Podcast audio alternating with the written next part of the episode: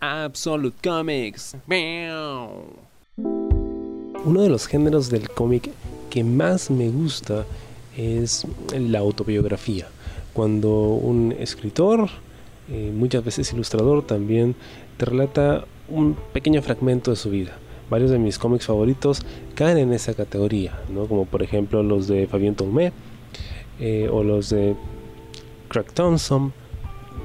Pero uno que me gustó muchísimo, particularmente por la cantidad de detalle que te brinda, es el de William Roy, In vitro, que es la historia de cómo él y su esposa buscan quedar embarazados. Es particularmente interesante porque no solo te habla acerca de este viaje introspectivo, ¿no? de las dudas que despierta el no poder procrear naturalmente, sino también con lujo de detalle en qué consiste el proceso de un embarazo in vitro. Es, es increíblemente divertido y educativo, por cierto, leer esta historia, porque William Roy no solo te habla acerca de la gran cantidad de dudas que le despertó el saberse estéril o el que no podía tener hijos y qué representa eso para un hombre porque pues muchas veces se pone el peso del tema del embarazo en la mujer ¿no? se habla de que ella es la que está embarazada ¿no? cuando en este caso hablamos de una pareja que, que quiere quedar embarazada como pareja pero pocas veces se enfoca uno en lo difícil que puede ser para el hombre saberse estéril, sobre todo con todos los estereotipos y toda la presión social que existe en torno a ese tema. Me resulta fascinante. A pesar de que yo no quiero tener hijos, de todas maneras, el poder explorar la mente de una persona que está pasando por esa situación, que no solo quiere un hijo, sino lo quiere desesperadamente. están dispuestos a atravesar un largo y tedioso proceso para poder procrear.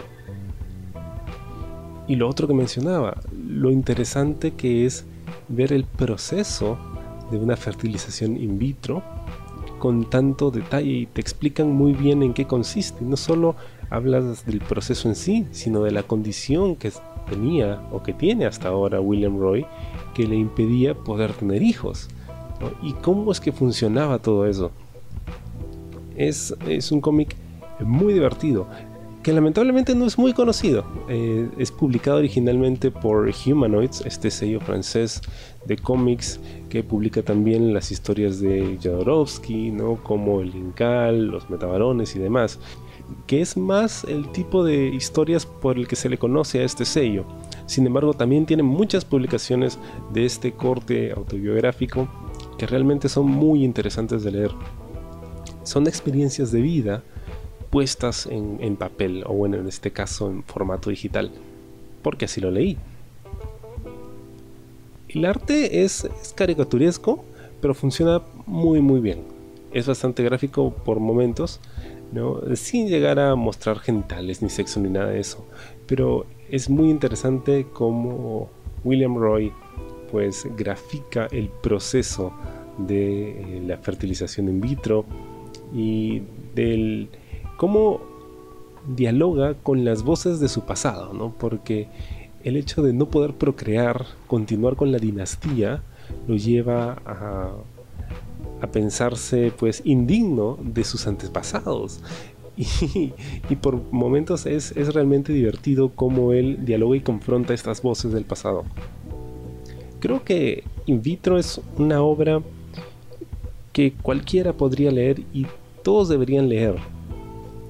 Porque independientemente de si eres padre o no, o si quieres serlo o no, te habla de pues una lucha te habla de un proceso de maduración, de crecimiento, de, un personaje que pues se ve afectado por una situación que es más común de lo que parece, pero que pocas veces se retrata en este tipo de medios o en cualquier medio en general. Encantado con esta historia que descubrí de casualidad, sin intención, pero que realmente me ha dejado una muy bonita lección. In vitro es un cómic que no puedes dejar de leer.